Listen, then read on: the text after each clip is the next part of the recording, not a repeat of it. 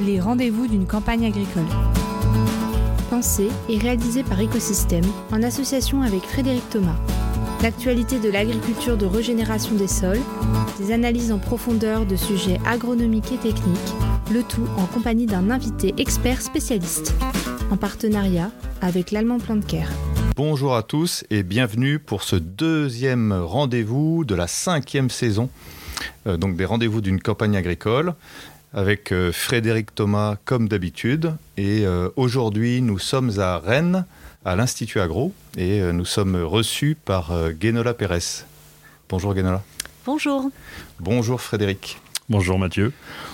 Par rapport à l'épisode précédent où on avait fait le point avec Frédéric, le bilan de l'année, avec une discussion assez technico-économico-stratégique, on va revenir à plus d'agronomie. Euh, et euh, comme d'habitude, on va euh, couper ce podcast en trois parties. La première, petite discussion avec Frédéric.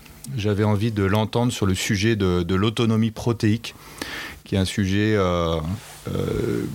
où enfin, voilà, beaucoup de filières, l'agriculture française semble se diriger. Il y a pas mal, pas mal de choses à dire, donc on, voilà, on fera le point avec Frédéric. Et puis, comme je le disais tout à l'heure, Aujourd'hui, on est avec euh, Guénola Pérez, qui est maître de conférence à l'Institut Agro à Rennes et qui est une spécialiste, euh, sinon la spécialiste des vers de terre. Et donc, on discutera de ces petites bestioles euh, qu'on voit dans nos sols. Et puis, pour terminer, ben, voilà, on discutera plus généralement d'activité biologique, de santé des sols, d'indications. et puis aussi du symposium sur les vers de terre qui s'est tenu en juillet dernier à Rennes, si j'ai bien compris. Frédéric, euh, on va commencer la première partie. On voit, euh, pour reprendre le fil de notre discussion de la dernière fois, euh, tension internationale, tension sur l'énergie, tension sur les prix, changement climatique. Tout ça fait que, effectivement, on a une modification des, ou une volonté de modification des systèmes de culture. Et notamment en élevage, il y a la question de la, de la protéine. Et tout le monde se pose la question de l'autonomie euh, protéique. Euh, on sait que le soja a un impact non négligeable euh, sur les terres d'Amérique du Sud notamment, sur le climat, etc. Comment est-ce qu'on peut prendre ce problème-là en France? C'est, c'est une question un petit peu centrale et on ne va pas pouvoir parler euh, protéines sans parler azote parce qu'il faut qu'on intègre que la, la grande majorité de, des protéines qu'on va mettre dans nos animaux vont être euh, euh, ressortir sous forme d'azote et vont être utiles aussi pour la fertilisation azotée. Donc les deux sont extrêmement liés. Euh, premièrement, si on regarde un petit peu l'organisation des fournitures en, protéines de l'élevage français, la, première source, c'est quand même les pâturages. Euh, à travers euh, l'herbe qui va être consommée et les trèfles ou les luzernes qui vont être consommées en pâture c'est la plus grosse source. On a une seconde source de protéines qui est assez conséquente, qui sont les, en fait, les sous-produits de l'industrie huilière, euh, qui est bah, les tourteaux de colza, les tourteaux de tournesol, qui sont déjà des, très très bonnes ressources en protéines.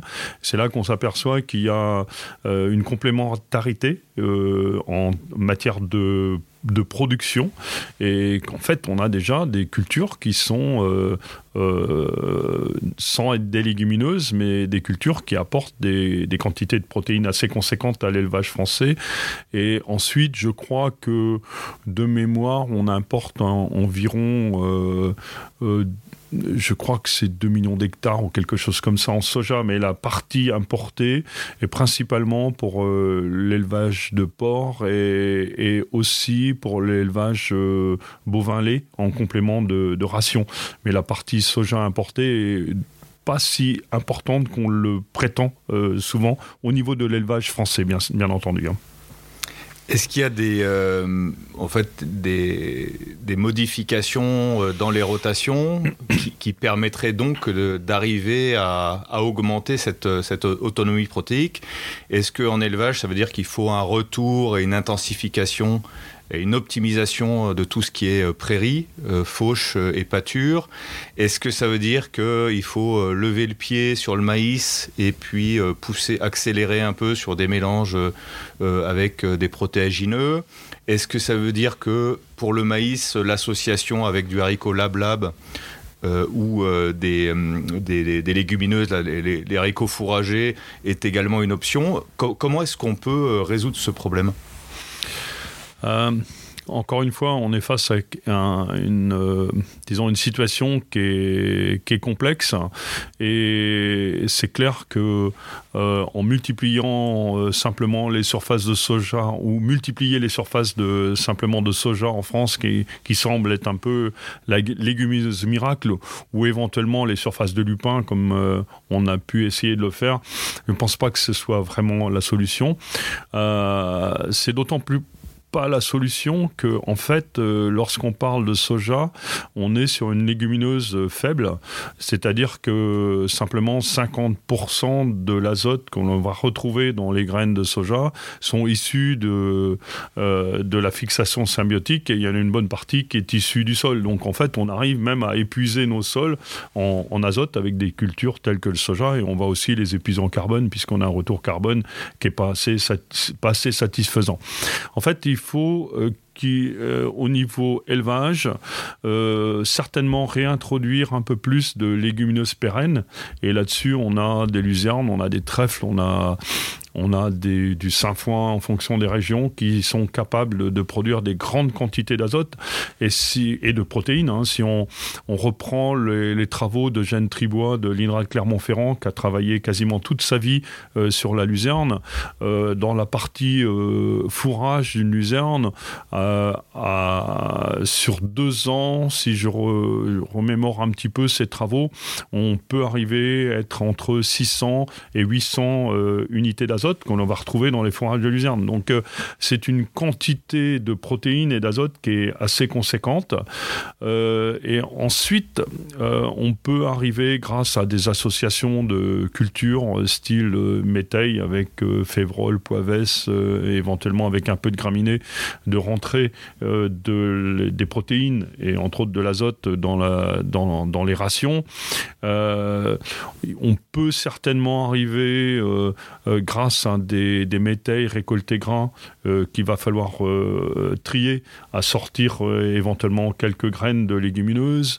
on peut peut-être pousser plus loin si on est un peu plus inventif à des colzas associés ou des moutardes associées avec des pois qui laissent des capacités à utiliser encore du désherbage antigraminé dans ces, dans ces associations-là et de, de ressortir et des graines de colza et des graines de pois tant qu'à aller jusqu'au maïs lab lab, euh, il y a un certain engouement à chaque fois et certainement de l'intérêt. Mais jusqu'à maintenant, euh, on est quand même face à des difficultés importantes parce qu'on a une plante qui est très conquérante, qui est capable de rentrer beaucoup de biomasse.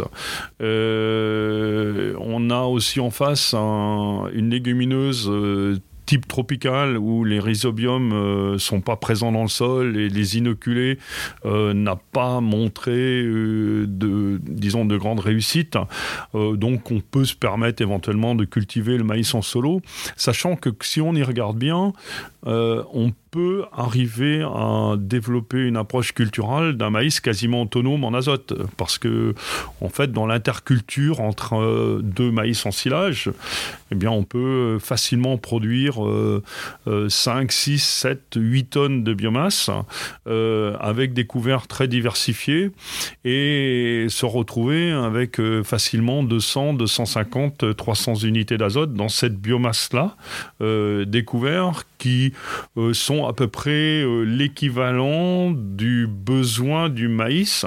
Alors après, on aura une certaine, un certain souci de temporalité, puisque l'azote qu'on est en train de rentrer, euh, si c'est un couvert qui est restitué au sol, ne sera pas immédiatement restitué. On peut imaginer qu'on a entre un quart et un tiers qui sera restitué à la culture de maïs. Si ce couvert-là est dirigé euh, vers l'alimentation animale, automatiquement le circuit sera beaucoup plus grand et le temps de, retour sera éloigné. Donc, bien ce souci de temporalité. Mais on voit bien que euh, on peut rentrer des grandes quantités de protéines et donc d'azote, parce que les deux, j'en maintiens ça, sont très liés dans le système et des cultures telles que le maïs tels que le colza, euh, avec plan de compagne et, après un, couvert relais de trèfle et de luzerne, peuvent être des cultures qui deviennent complètement autonomes en azote. Il y a aussi une, question de stratégie parce que tu parles de prairies, tu parles de, luzerne, de mélange fourragé. Donc là, on est bien chez les ruminants. Donc on parle plutôt euh, vaches, euh, moutons, éventuellement chèvres. Mm. pour, les, pour la volaille et le cochon, c'est quand même assez différent. Et euh, c'est vrai qu'on dit qu'il va falloir modifier, entre guillemets, son, régime alimentaire sur, euh, sur la planète pour arriver à, ce que l'agriculture puisse euh, nourrir la population qui est encore en train d'augmenter pour l'instant. on sait que les prairies ont un rôle très important dans les agroécosystèmes.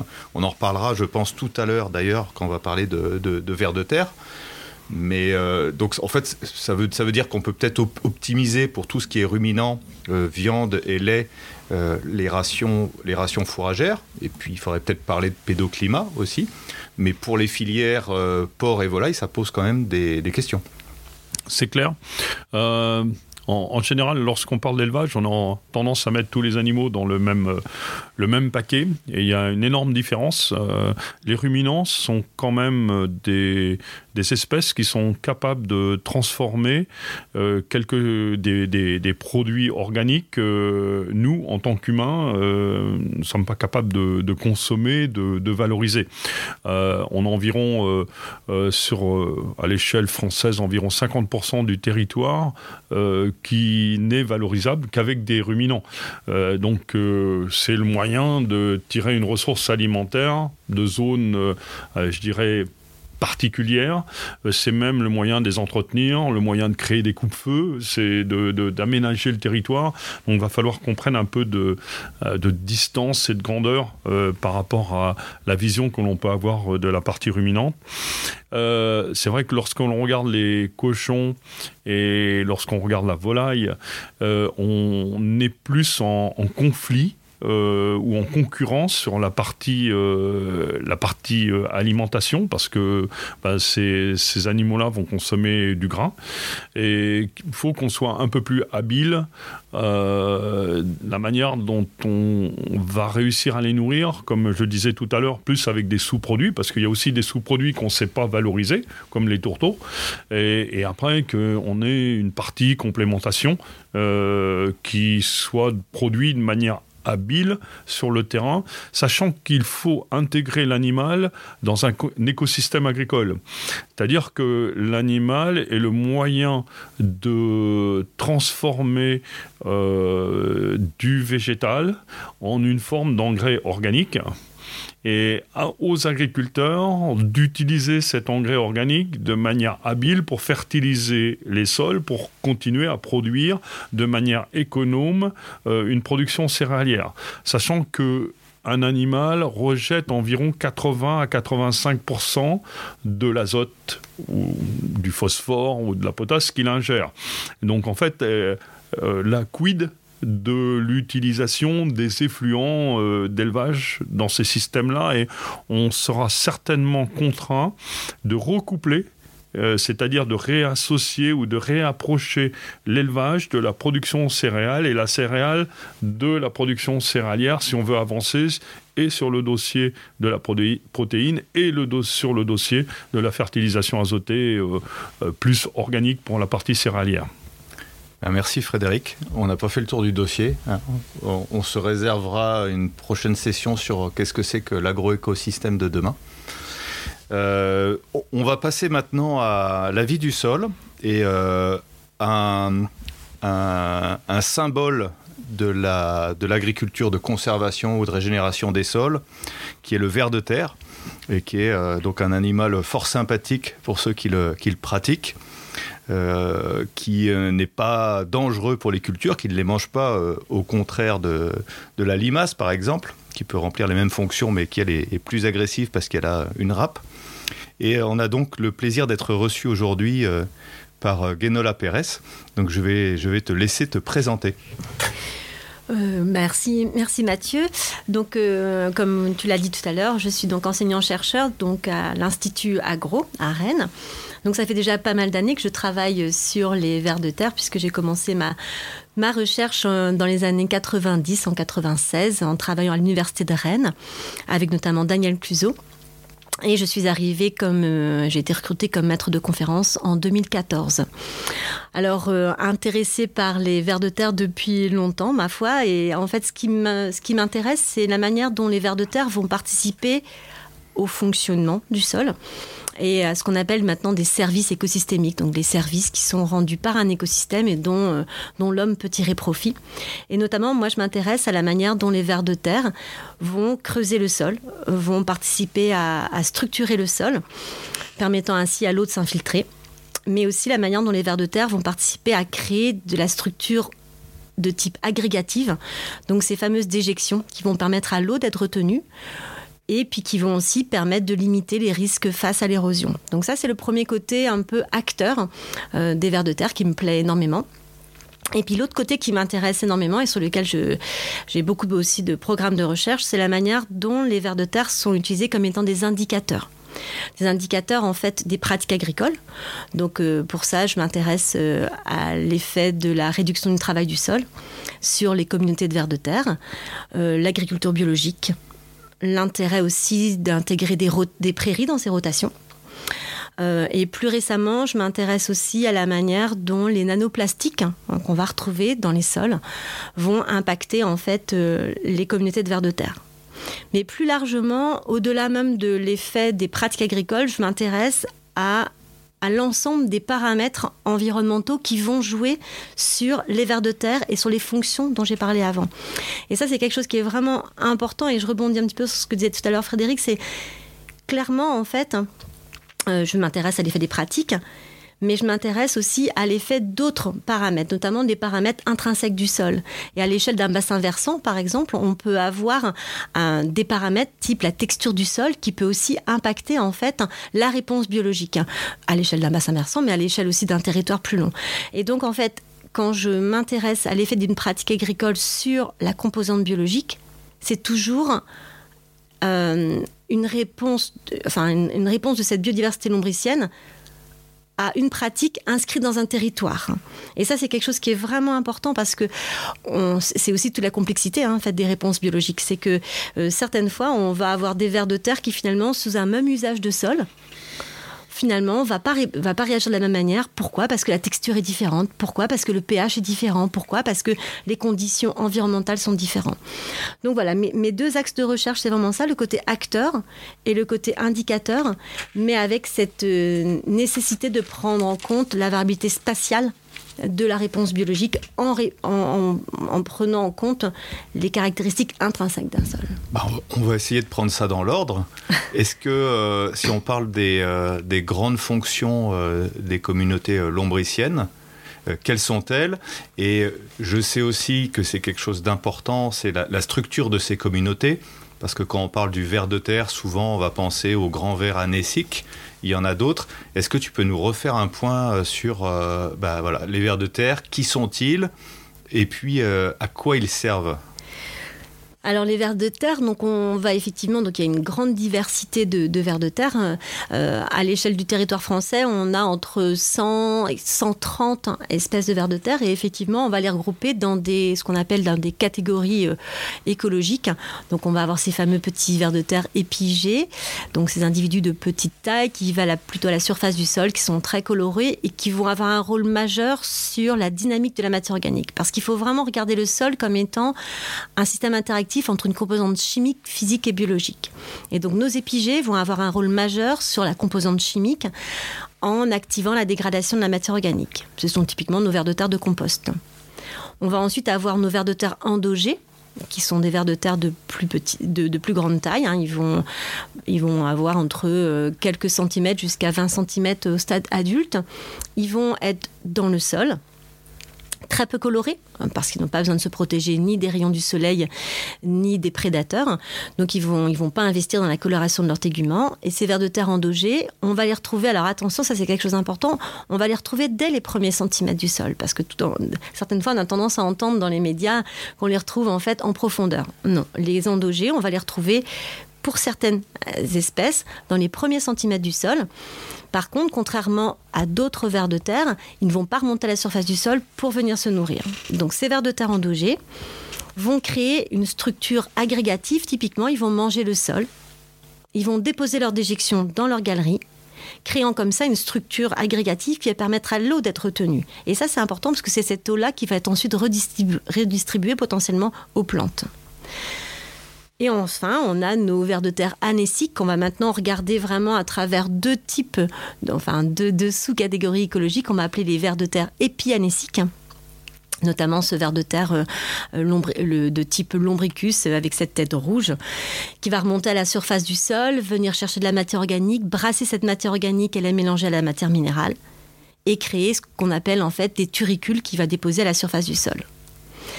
On a ces vers de terre donc épianéciques et puis on a les vers de terre anéciques stricts qui va globalement avoir le même type de fonctionnement que les épianéciques, sauf que son réseau de galeries va être quand même plus densifié, plus ramifié, et puis qui va enfouir un peu moins profondément la matière organique dans le, dans le profil de sol.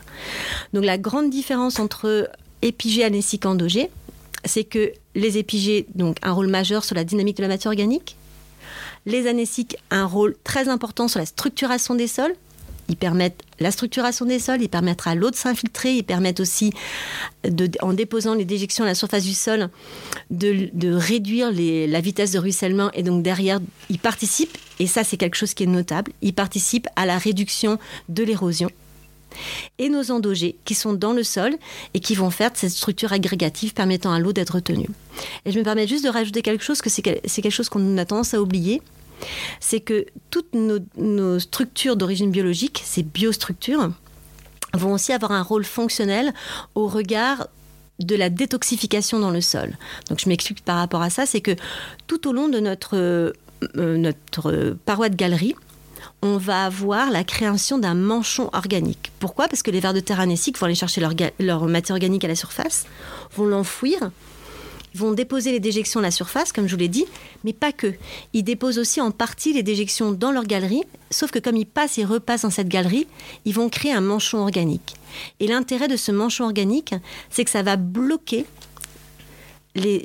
certains contaminants, certains phytosanitaires par exemple, et ça va aussi bloquer les nitrates qui vont être solubles dans l'eau.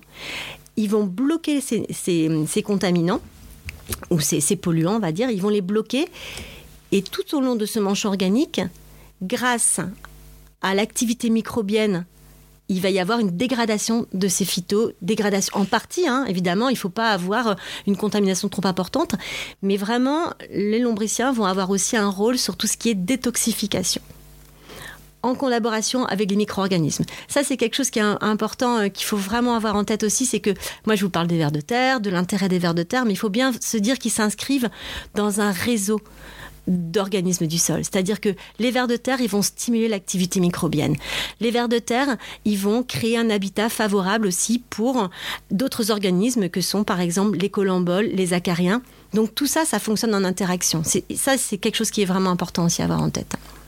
Deux questions. Euh, on, a bien compris qu'ils remplissaient des rôles quand même fondamentaux et plutôt positifs euh, vis-à-vis de, de la production agricole. La première question que j'ai envie de te poser, c'est est-ce qu'ils sont toujours bénéfiques? Est-ce que, en gros, euh, d'après ce que tu dis, bah, il va falloir rechercher un nombre maximum de vers de terre parce que plus j'en aurai, bah, plus j'aurai ces fonctions d'agrégation, de circulation de l'eau, de filtre, etc. Ça, c'est la première question. Et la deuxième question, s'il faut en avoir une quantité euh, donnée, euh, tu as parlé tout à l'heure de texture, de, contexte pédoclimatique quels sont aujourd'hui dans le paysage français donc les pédoclimats où ils se, ils, se comportent le mieux. Et puis euh, je te propose qu'après on passe justement à la, à la, question des pratiques agricoles.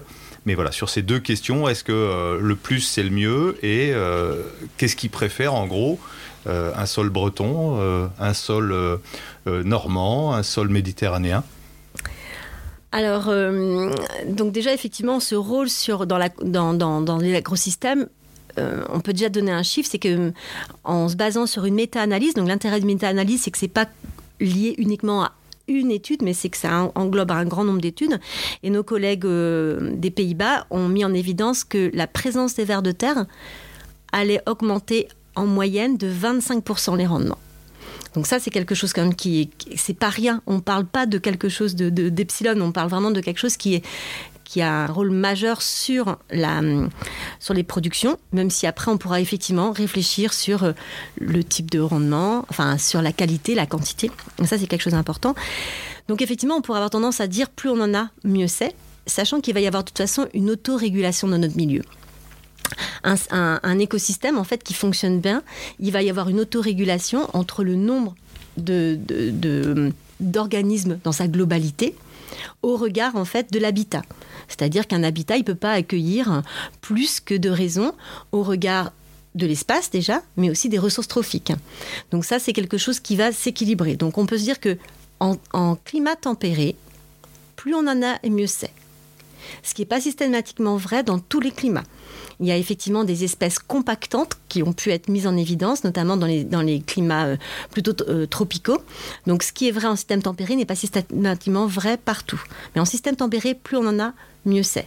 Par contre, euh, au regard des, des, des, fonctions qu'on a pu identifier tout à l'heure, un nombre de vers de terre ne veut rien dire sur le côté fonctionnel de ces vers de terre, de cette communauté. Donc, avoir bien en tête qu'on peut très bien avoir beaucoup de vers de terre, mais qu'en termes de fonctionnement, ce sera pas top parce qu'effectivement, on aura un déséquilibre. Si on a beaucoup d'épigés, comme on a vu tout à l'heure, s'il y aura un, rôle bénéfique sur la hum, dynamique de la matière organique, mais rien par rapport à la structuration des sols.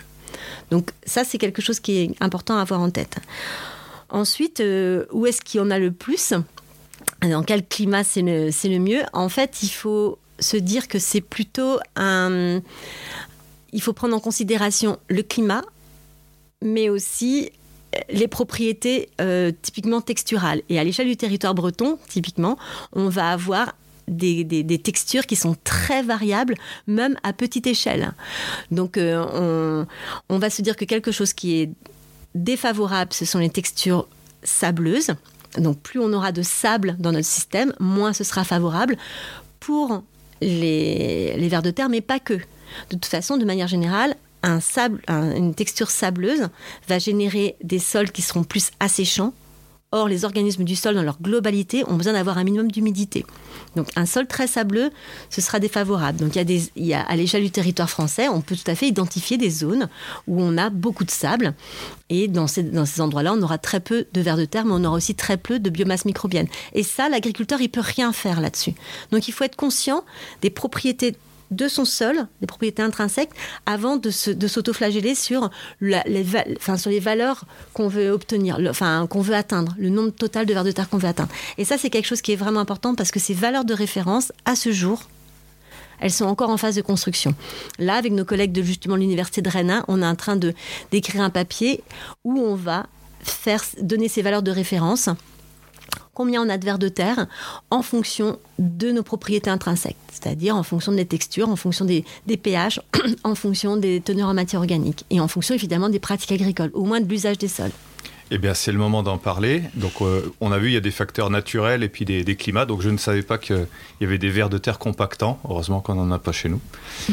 Euh, si, on, si on regarde maintenant du côté des pratiques, euh, si on doit en chercher le maximum dans nos milieux, quelles sont donc les pratiques qui ont un impact sur les communautés lombriciennes, si on les liste toutes dans les pratiques agricoles? Alors, on peut on va pouvoir lister le travail du sol, donc un labour continu, un labour sur labour sur labour. Ça va altérer la communauté lombricienne et particulièrement les vers de terre de grande taille, donc les vers de terre de type anésique. Euh, et donc derrière, les conséquences qu'on a pu euh, évoquer, hein, on aura moins bonne infiltration. Euh, et on aura aussi des risques plus importants potentiellement d'érosion. Donc le travail du sol, un labour sur labour sur labour, ce sera négatif une chose positive, par contre, c'est le fait d'intégrer des prairies dans sa rotation. Et effectivement, même à l'échelle d'un, bassin versant, ce qu'on a pu mettre en avant, c'est que intégrer des prairies dans sa rotation, ça faisait partie des drivers des, agents qui, conditionnent en fait la structure de nos communautés, un, un des drivers les plus importants. Donc, euh, avoir des prairies dans sa rotation, c'est quelque chose qui va être quelque chose de positif.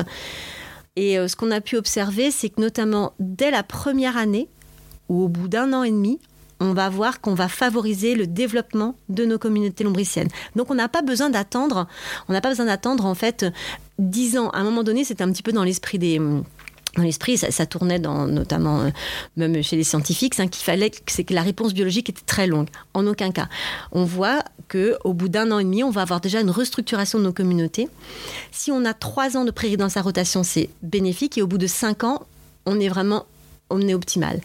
Et on a même mis en évidence qu'une prairie euh, de 5 ans, inscrite dans une rotation, était plus favorable qu'une prairie permanente notamment là, on comparait une prairie permanente qui avait 40 ans. Donc, un peu, on avait l'impression que c'était l'endroit idyllique pour le développement des vers de terre, mais pas que. Encore une fois, hein, les vers de terre, ce sont des, organismes qui sont un petit peu parapluies, mais qui reflètent, qui reflètent ce qu'on peut voir dans, pour d'autres organismes du sol. Et eh ben, une prairie permanente avec un surpâturage est beaucoup présente une qualité d'habitat beaucoup moins favorable qu'une prairie inscrite dans une rotation. Donc gérer sa prairie, ça c'est quelque chose qui est vraiment important. Hein, qui est vraiment important.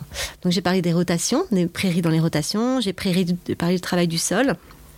Euh, limiter l'utilisation de phyto. Alors ça c'est pareil en fait, avoir une bonne réflexion sur comment on peut utiliser ces phytos. Ce qui est mis en évidence c'est que les insecticides, les mollucides vont avoir un effet très délétère. Les fongicides à base de cuivre vont avoir un effet délétère. Dans une moindre mesure, les herbicides vont pas avoir un effet délétère sur la mortalité, mais peuvent avoir un effet délétère sur la dynamique des communautés. Notamment, je crois, avec pas mal le, rôle des adjuvants, des acidifiants, des surfactants, qui sont, de vrais, qui sont des détergents d'ailleurs. Et c'est ce que j'avais retenu euh, tout à fait, tout à fait. Mais et au-delà de ça, en fait, ce qui est très, ce qui est très difficile quand on fait de l'écotoxicologie, c'est que, c'est que quand on fait de l'écotoxicologie, en fait, on se focalise quand on est à l'échelle du laboratoire, on se focalise sur l'effet d'un enfin de, des matières actives prises séparément. Or, en fait, quand on est dans la vraie vie, ben dans la vraie vie, ce sont des cocktails de matières actives. Et donc, nous, ce qu'on avait pu mettre en évidence, par exemple, en vigne, c'est que euh, l'utilisation d'un herbicide, pour le coup, ne s'avérait pas délétère, mais c'était l'association de plusieurs herbicides qui avaient un effet délétère. Et à l'issue de ça, on avait pu orienter les pratiques mises en œuvre par les viticulteurs en Champagne pour pouvoir sélectionner en fait l'association de ces matières actives. Donc effectivement, il y a toute cette complexité, la complexité par rapport à l'écotoxicologie, elle est là en fait. D'autant plus que euh, la réponse biologique va aussi dépendre encore une fois, des caractéristiques intrinsèques. Si on est sur des pH acides ou basiques, la réponse va être différente parce que la mobilité de nos matières actives va différer aussi en fonction de la, de la, de la texture, mais au-delà de ça, de la teneur en matière organique, on va aussi avoir une réponse qui va être différente. Très bien. Euh, autre question, donc le ver de terre, comme je le disais au début, euh, c'est devenu un symbole. On voit aujourd'hui euh, dans beaucoup de communications, alors pas forcément de la communauté scientifique elle-même, mais dans beaucoup de, formations, dans beaucoup de cahiers des charges, euh, sur des cahiers des charges sur la régénération des sols, etc. On voit que les quantités de vers de terre, avec des mesures, euh, je me rappelle de, voilà, des mesures prélèvement avec de l'eau moutardée, des choses comme ça, qui sont des choses assez rigolotes à faire, deviennent des indicateurs de la qualité des sols. Moi, je vais te donner un exemple que j'ai en tête. Euh, je fais pas mal de profils de sol, et notamment en vigne, et j'ai souvent constaté que quand on avait des sols non travaillés en vigne, qui avaient eu une conduite en désherbage total pendant 10, 20, 30 ans, alors, il, ne poussait plus grand chose. C'est des sols qui étaient assez inertes, mais on retrouvait quand même euh, à chaque bêcher euh, des vers de terre, des grands vers de terre. Alors, peut-être des anéciques, mais, je, peux me tromper. Et donc, j'aimerais bien que tu nous euh, amènes maintenant un petit peu voilà, la, différence qu'on peut avoir entre les notions de quantité, de qualité. Tu parles de structure de population. Qu'est-ce qu'on peut en dire? Ça, c'est un point qui est vraiment très important. C'est qu'effectivement, on peut se retrouver avec beaucoup de vers de terre. Euh, alors là, tu évoques euh, ce que tu as pu observer en vigne. Euh, moi, j'ai en tête un autre exemple où, effectivement, avec un travail du sol réduit, on était en semi-direct par exemple, un semi-direct avec une fertilisation minérale, on se retrouvait avec un même, une même densité de vers de terre, un, nombre de vers de terre au mètre carré, identique à une parcelle qui était labourée mais sur laquelle on avait apporté de la fertilisation organique. Et donc, quand on regarde juste le nombre de vers de terre, on peut avoir l'impression que finalement, eh ben, la fertilisation organique contrebalance l'effet négatif du travail du sol. Or, il s'avère que quand on regarde la structure fonctionnelle, on se rend compte que c'est pas du tout la même chose. C'est-à-dire que on se retrouvait avec finalement très peu d'anéciques dans le système qui était labouré, même s'il était fertilisé de manière avec des fertilisations organiques, on avait très peu d'anéciques. Or, ces anéciques, c'est eux qui contribuent à la porosité des sols permettant l'infiltration de l'eau notamment. Et donc du coup, se focaliser sur un nombre de vers de terre, c'est biaiser potentiellement en fait le diagnostic de qualité fonctionnelle du sol. Parce qu'on peut parler de qualité biologique, mais derrière, ce qui nous intéresse, c'est les fonctions liées à cette, euh, à cette communauté euh, biologique. Dont D'où l'importance, un, de ne de, pas se limiter, je, vais même aller plus loin que ça, hein, de ne pas se limiter au nombre de vers de terre, utiliser des, des, les structures, les, les groupes fonctionnels, comme j'ai pu en parler tout à l'heure, mais même intégrer aussi le stade de développement. Parce qu'on peut très bien avoir beaucoup de vers de terre, mais si ce sont que des juvéniles, le potentiel pour qu'ils atteignent le stade adulte, ben, euh, ça va être conditionné par notamment des aléas climatiques, par des, par des activités anthropiques.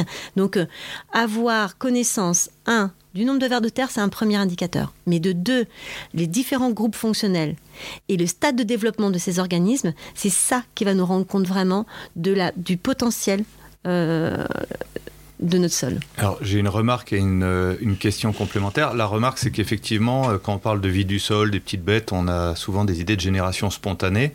J'avais retenu que pour certaines espèces de, de vers, pour qu'ils parviennent au stade adulte et qu'ils soient en mesure de se reproduire, il fallait parfois attendre 18 euh, mois, donc des pas de temps qui sont longs. Et ce que tu dis sur les structures juvéniles, c'est qu'effectivement si on a que beaucoup de jeunes mais qu'on a programmé euh, en gros euh, de les passer au hachoir euh, parce qu'on veut implanter avec sécurité, je sais pas, un, maïs et qu'on va bien bien travailler les sols au moment où ils sont très actifs, c'est sans doute des, populations qu'on ne retrouvera pas par la suite.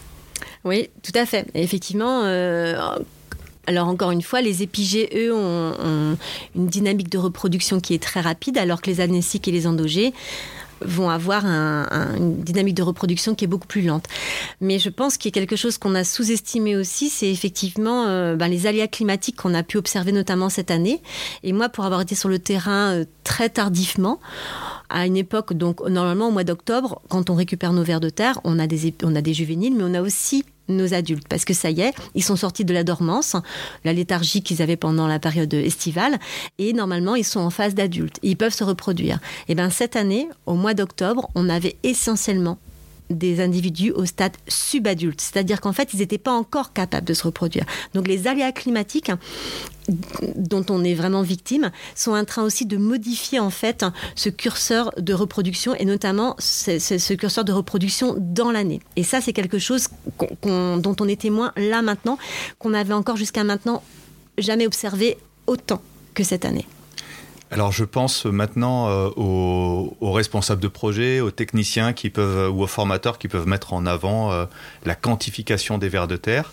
Est-ce que est-ce qu'il y a une grille d'analyse existante ou en travail justement ou en disant bah, sur la base d'un prélèvement où on est capable de quantifier et de qualifier des vers de terre en fonction, j'imagine, du contexte pédoclimatique on a des situations optimales. Est-ce qu'aujourd'hui on a en fait un indicateur euh, de la justement un indicateur de la santé des sols euh, qui est fiable et, scientifiquement fondé sur la base des, analyses de population de vers de terre?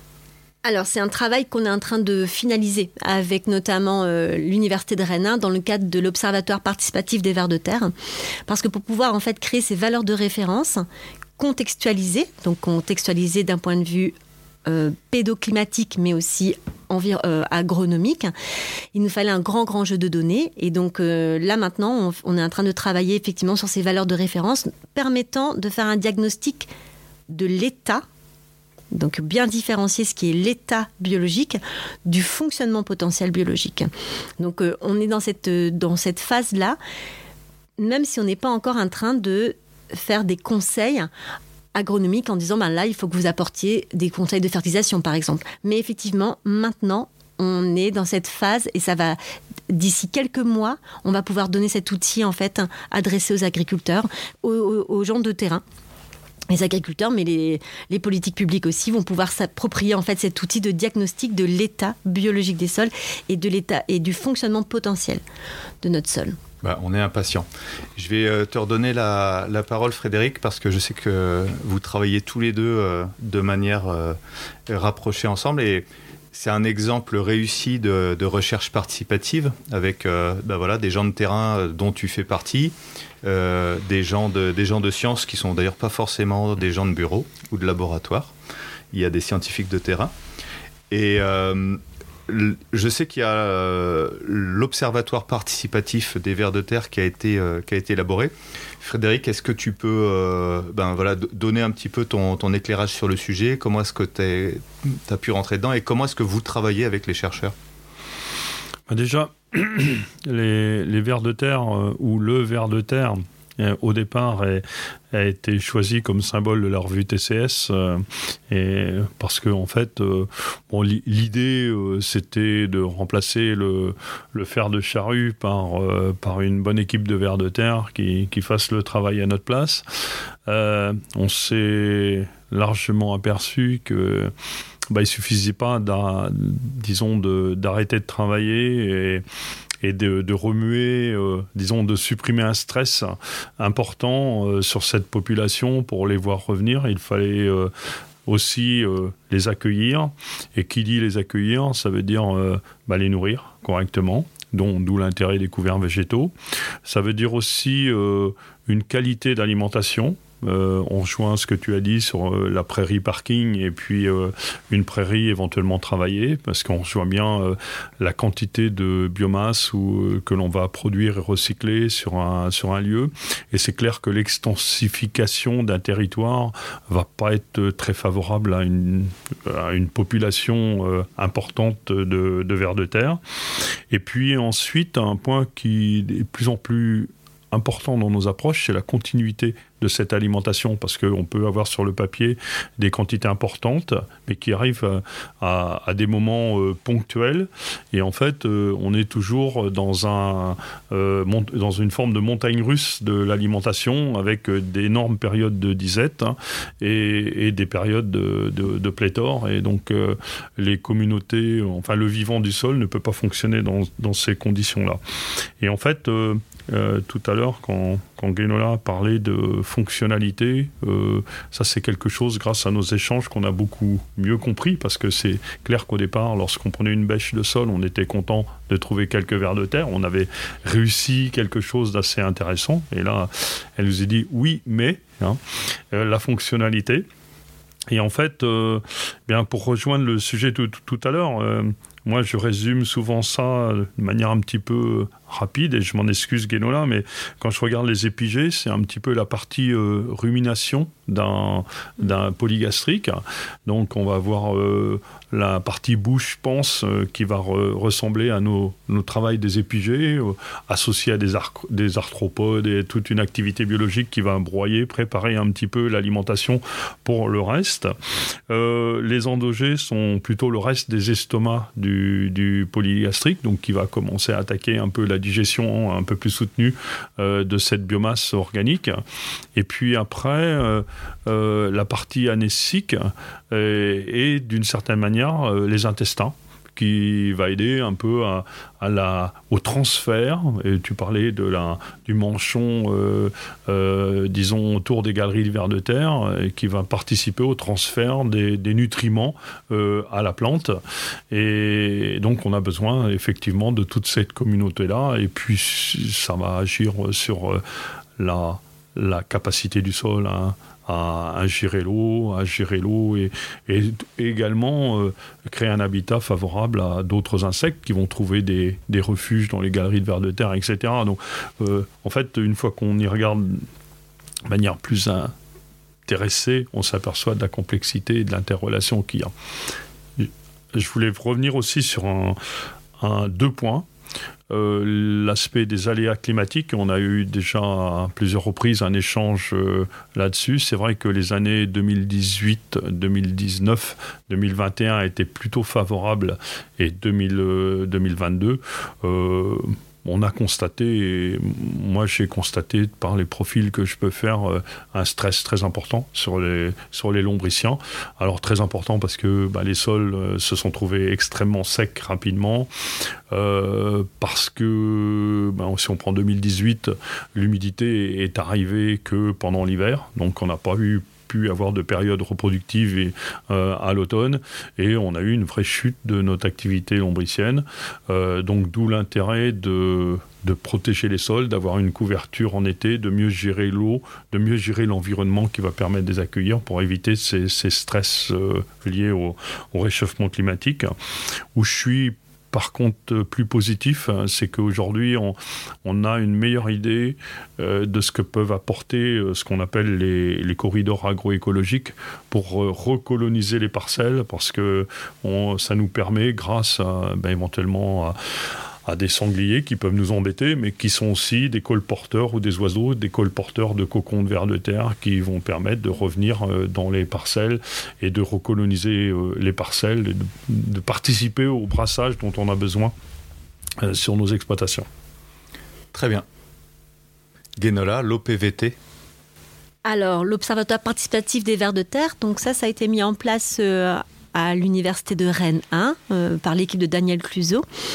Et euh, cet observatoire participatif des vers de terre avait vraiment pour finalité, un, de sensibiliser euh, le grand public, donc en commençant par les acteurs de terrain, notamment les agriculteurs, sur ben, l'intérêt de préserver la biodiversité, enfin les communautés de vers de terre, donc en proposant euh, des protocoles qui soient faciles à mettre en œuvre. Donc on a parlé tout à l'heure de solutions moutardées.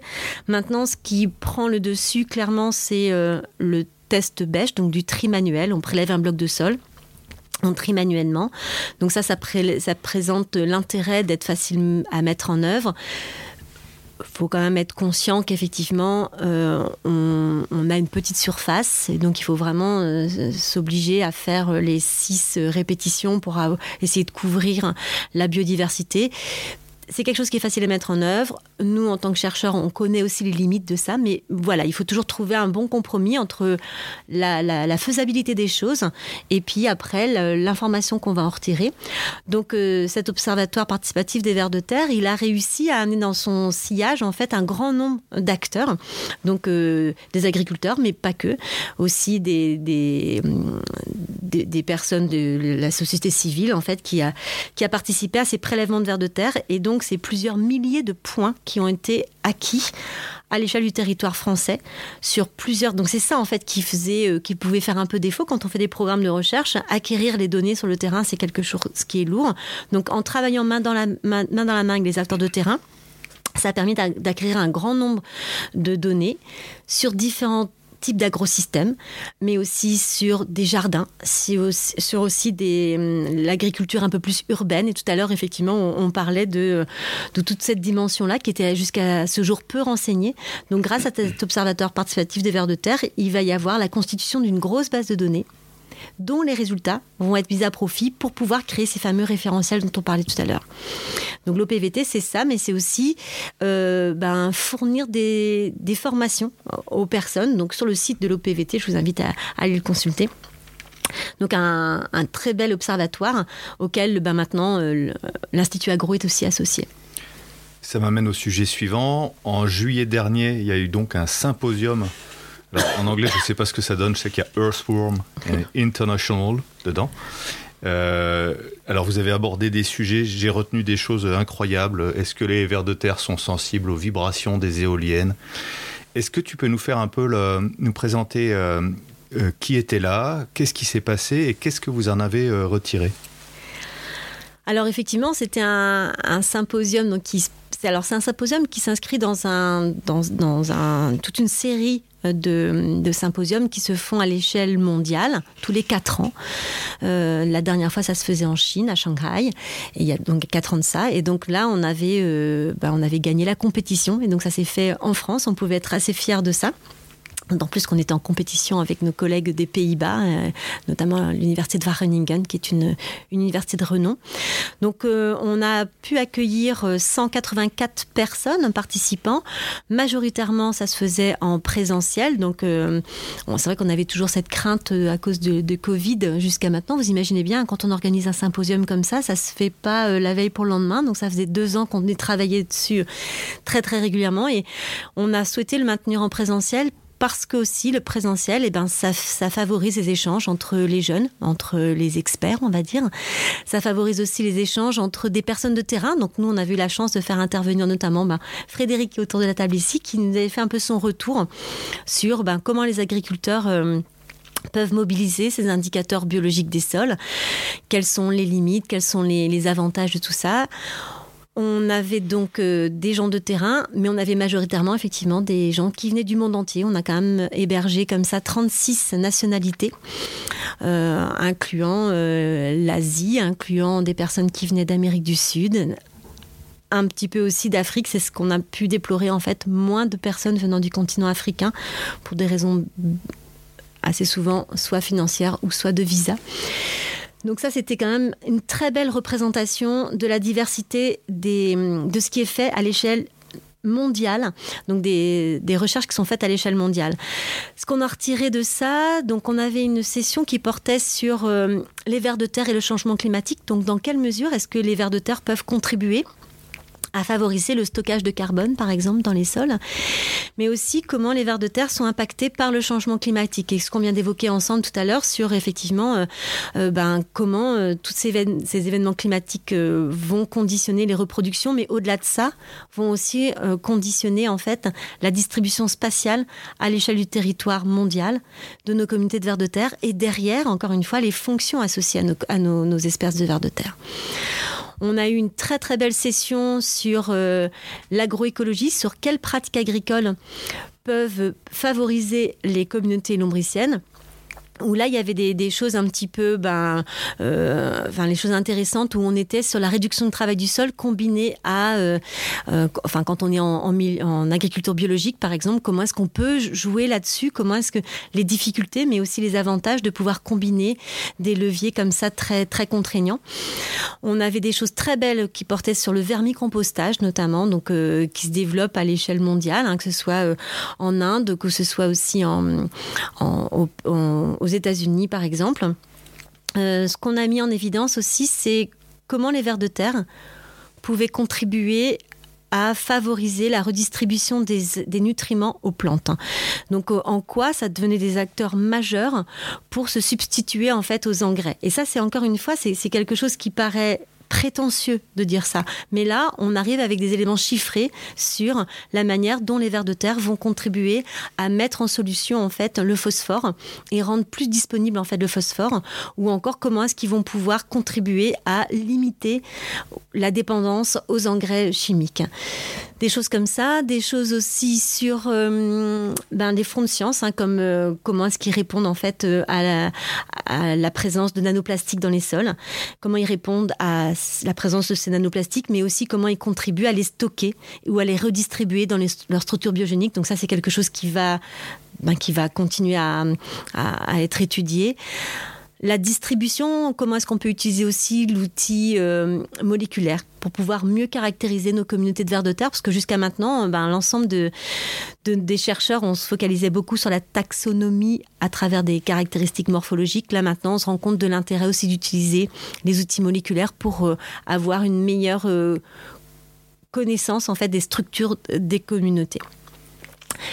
si tu penses à quelque chose, parce que Frédéric était avec nous. Avant que Frédéric euh, complète, parce qu'il était présent également, euh, question qui me brûle les lèvres. Alors, est-ce que si je mets une éolienne, euh, mes vers de terre vont convulser ou pas?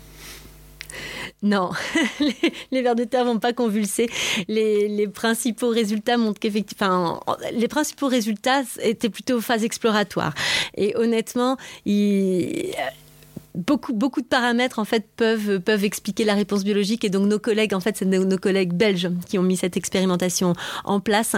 Euh, on reste un petit peu encore euh, précautionneux sur euh, la réponse biologique par rapport à, à ces vibrations, prenant en considération beaucoup de paramètres, notamment encore une fois les caractéristiques intrinsèques de notre sol. Mais si tu veux rajouter quelque chose, Frédéric, par rapport à ça bah, Il y a déjà un bloc de béton qui va, qui va créer une zone qui va être un petit peu, un petit peu euh, comment, compliquée euh, pour l'activité biologique. Mais euh, moi qui ai participé à une seule journée, en fait, hein, j'ai pas participé à, à l'ensemble de, de, cette rencontre, c'est vrai que j'ai été un peu, je dirais, subjugué par euh, l'ensemble des, des, dossiers qui ont été abordés. Tu as parlé de vermiculture, on vient de parler de euh, quel est l'impact des éoliennes sur euh, les communautés lombriciennes comment également euh, les vers de terre pouvaient réinvestir euh, les, les, zones, euh, les, les, zones où il y a encore des sols euh, dans la ville. Donc, on s'aperçoit qu'il y a, à l'échelle euh, internationale, il y, a, il y, a, toute une communauté euh, de, de, chercheurs que tu avais réussi à rassembler qui travaillent ce sujet. il y avait des, des choses très intéressantes et moi, j'ai apprécié de pouvoir euh, participer.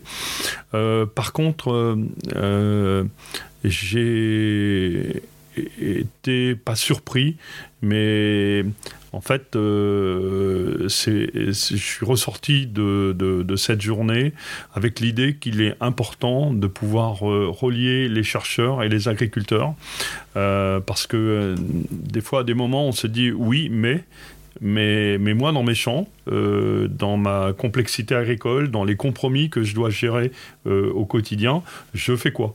Et donc, euh, c'était un petit peu mon discours, euh, mon intervention à la fin de, de, de cette journée-là. C'est qu'en fait, euh, les chercheurs vont nous apporter des connaissances hyper précises sur, ben, par exemple, comment le ver de terre va nous aider dans le transfert du phosphore à notre plante, euh, comment il va euh, intégrer la matière organique, euh, comment il va permettre euh, éventuellement de gérer des biopolluants, etc.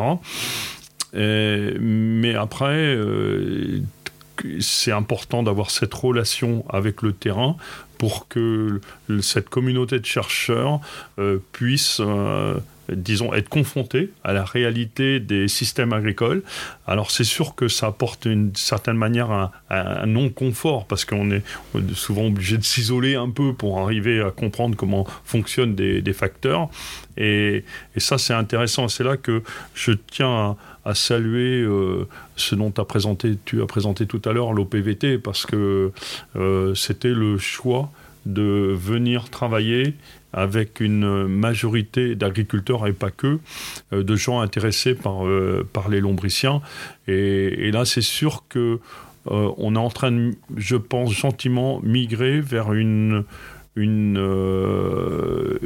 autre fonctionnement de la recherche, c'est-à-dire que on a euh, une recherche de labo avec des gens hyper compétents qui vont regarder les facteurs. On a euh, des euh, exploitations agricoles qui s'engagent dans des directions assez intéressantes qui deviennent des laboratoires du vivant. Et, en fait, euh, bien, il y a euh, des, gens qui font un petit peu les ponts euh, entre ces deux-là et qui permettent d'apporter de la compréhension euh, dans, les, dans les deux niveaux.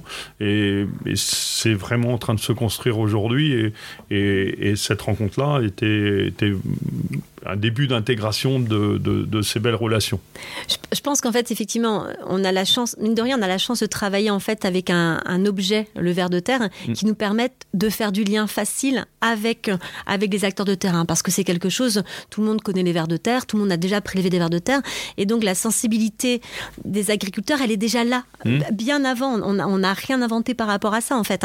Mais il y a une vraie sensibilité et du coup, on peut parler ensemble facilement. Et moi, j'ai la chance, justement, d'être dans ces, dans ces programmes de recherche depuis longtemps où on travaille main dans la main avec les agriculteurs. C'est-à-dire que, voilà, les questions qui viennent des agriculteurs, après, nous, on va se les approprier et puis on va, on va décortiquer. Alors, c'est vrai que tout ce qui est processus, ça, peut être un petit peu compliqué, mais après, notre idée, c'est de toute façon de faire des allers-retours permanents avec les agriculteurs. Je pense que là où on est maintenant, on a la chance d'aller vers du chiffrage. C'est-à-dire que, effectivement, on n'est pas encore sur le conseil de dire un agriculteur, si vous avez tant de vers de terre, il va falloir avoir ce plan de fertilisation derrière. Ça, on n'est pas encore capable de le dire. Par contre, on est capable de clairement chiffrer si vous avez, donc, cette phase-là dans laquelle on est actuellement, si vous avez tant, si votre communauté de vers de terre est structurée de cette manière, vous avez un sol qui fonctionne pour ces fonctions-là, d'infiltration, de détoxification, euh, de, fertilité euh, biologique, vous avez vous avez des valeurs maintenant, des chiffrages qui sont, qui sont réels. Ça, c'est la première chose. Et la deuxième chose, c'est que moi, le regret que j'ai eu quand même à ce colloque, c'est que j'aurais tellement aimé qu'il y ait beaucoup plus de personnes de terrain. Par contre, effectivement, je pense que, bon, un, c'était au mois de juillet, donc c'est vrai que c'était pas le moment le plus propice non plus pour avoir des agriculteurs euh, disponibles. Ça, c'est une première chose. Et puis après, c'était aussi en anglais, donc L'idée, c'était de traduire initialement, que tout soit traduit. Mais on a eu tellement peu d'inscriptions de personnes de terrain que finalement, on n'a pas été faire la traduction. Mais je tiens à souligner que toutes les conférences ont été euh, enregistrées, elles vont être mises à disposition et vont être sous-titrées.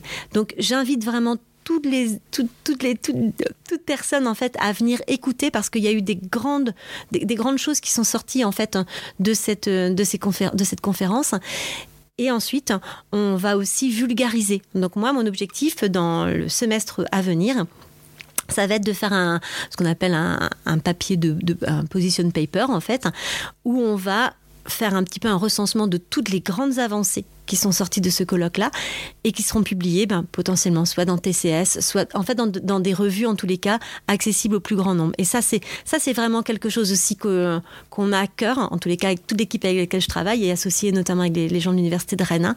C'est de faire de la vulgarisation et de faire du transfert, pas de la vulgarisation uniquement, de faire du transfert de connaissances. Et merci euh, Guénola pour euh, ce, bon moment passé ensemble. Ça a duré plus longtemps que prévu et ça veut dire qu'il y a plein de choses à dire. J'avais encore, des, j'avais encore plein d'autres questions, mais je pense qu'on reviendra. Euh, donc, Guéna, je te laisse le mot de la fin, puis après, je laisserai euh, le mot de la fin à Frédéric. Alors, bah, on a parlé beaucoup de vers de terre et, merci de m'avoir donné l'opportunité de le faire. Je ne voudrais surtout pas que, les, personnes qui écoutent ça se disent le ver de terre, enfin, le vent comme étant le sauveur du monde. On est bien d'accord que le ver de terre, c'est un élément de, ces, de, ces, de, cet, de cet écosystème. Et donc, c'est toujours de l'interaction entre les organismes du sol. C'est ça qui amène à un fonctionnement biologique optimal. Le ver de terre, il est juste emblématique, mais derrière, il reflète vraiment le fonctionnement du reste. Et dernière chose, c'est que si on veut aller vers un système qui soit durable dans le temps, il faut vraiment réfléchir conjointement aux trois composantes du sol, biologie, chimie et physique des sols. Il ne s'agit pas d'arrêter en fait de labourer si derrière on réfléchit pas en fait à bien nourrir les animaux. C'est ce que tu as dit tout à l'heure Frédéric. Mais de la même manière, il s'agit pas non plus de se focaliser uniquement sur on nourrit sans réfléchir au fait d'avoir un, habitat de mauvaise qualité. Donc euh, le sol, c'est un système interactif entre une composante chimique, physique et biologique. Et c'est là-dessus qu'il faut réfléchir. Voilà. Merci. Moi, je vais conclure sur l'aspect interaction. Comme tu l'as dit, il faut une bonne interaction entre les, différents vers de terre entre eux et les vers de terre et l'ensemble de l'activité biologique. Bien, ma foi, il faut qu'on crée le maximum d'interaction entre les agriculteurs entre eux, les agriculteurs et, et la recherche agronomique. Et, je pense que c'est là qu'on arrivera euh, on a déjà bien travaillé, mais qu'on arrivera à, aller encore euh, plus loin et, trouver euh, bah, les meilleurs compromis adaptés hein, au, scénario que l'on essaye de, mettre en place dans nos, dans nos parcelles. Donc, ben, comme mm. j'ai pu venir à, ce, à ce forum, comme on s'est déplacé aujourd'hui chez toi. Merci de nous accueillir. Eh bien, bienvenue quand tu le pourras dans nos parcelles pour voir comment vont nos vers de terre. Mm. Avec plaisir. Merci Guénola, merci Frédéric. Donc euh, euh, ce, rendez-vous est, est, terminé, dis pas plus. À très bientôt. Au revoir. Au revoir.